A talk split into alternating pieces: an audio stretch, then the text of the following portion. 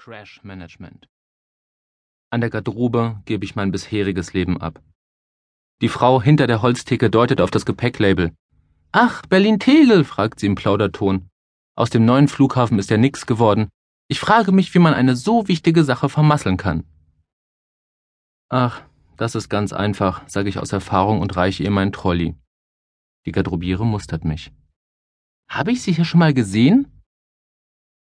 Kann sein, ist aber ein Weilchen her. Ich schaue zu dem durchgesessenen Hocker an der Wand.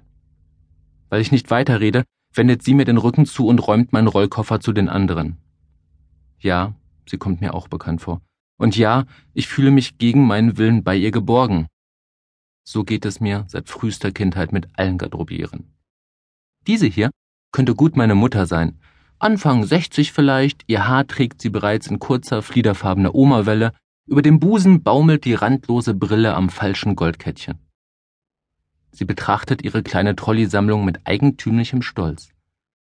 Jetzt habe ich fünfmal Berlin, zweimal München und wieder zehnmal Köln-Düsseldorf. Dabei ist das ein Transitflughafen, da weiß ich gar nicht, woher die Leute kommen.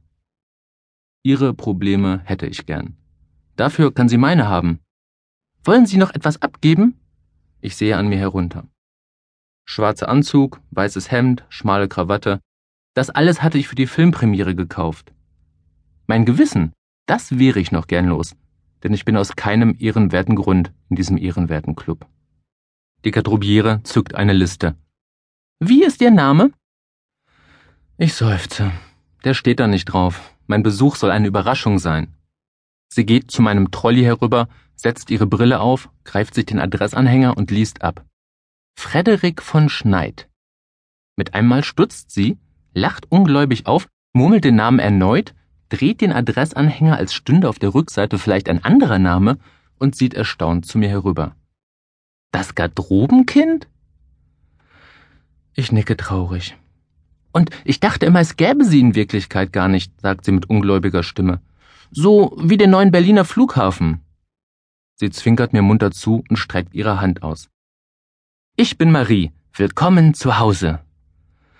Naja, sage ich, aber Marie bedeutet mir, mich nicht von der Stelle zu rühren. Sie schiebt Mäntel und Jacken beiseite. Dahinter kommt ein Bilderrahmen zum Vorschein. Vorsichtig nimmt sie ihn von der Wand und legt ihn auf den Garderobentresen. Eine Collage aus etwa 20 Fotos von einem Jungen, der auf diesem Hocker zwischen all den Klamotten sitzt. Die Ärmel, Schals und Seidenblousons haben das Bild über die Jahrzehnte sauber gehalten. Auf dem ältesten Foto ist er vielleicht drei Jahre alt, auf dem neuesten ein Teenager. Mein Herz macht ein Hüpfer, knickt blöd um und stürzt die tiefe Schlucht zu meiner Seele herunter. Der Junge bin ich. Mal nehme ich einen Mantel von der Garderobe oder falte Schiffchen aus roten Abholzetteln, aber auf den meisten Fotos sitze ich trotzig auf dem Hocker und halte ein Magazin in der Hand. Superman, Batman, einmal sogar die Financial Times, allerdings falsch rum. Mein Vater hat mir oft Superhelden-Comics gekauft. Früher dachte ich, er wollte einfach, dass ich lesen lerne. Heute weiß ich, dass es ihm um etwas anderes ging. Ich sollte sehen, dass die Guten immer auf die Nase kriegen. Die Schurken dagegen hatten die schönsten Frauen, das meiste Geld und die größte Freiheit, weil sie nicht in so einfältigen Kategorien wie gut und böse dachten. Mein Vater ist so ein Schurkentyp. Einer der besten Unternehmensberater Deutschlands und einer der schlechtesten Väter. Marie schaut zwischen dem Bild und mir hin und her. Sie müssen heute um die 30 sein.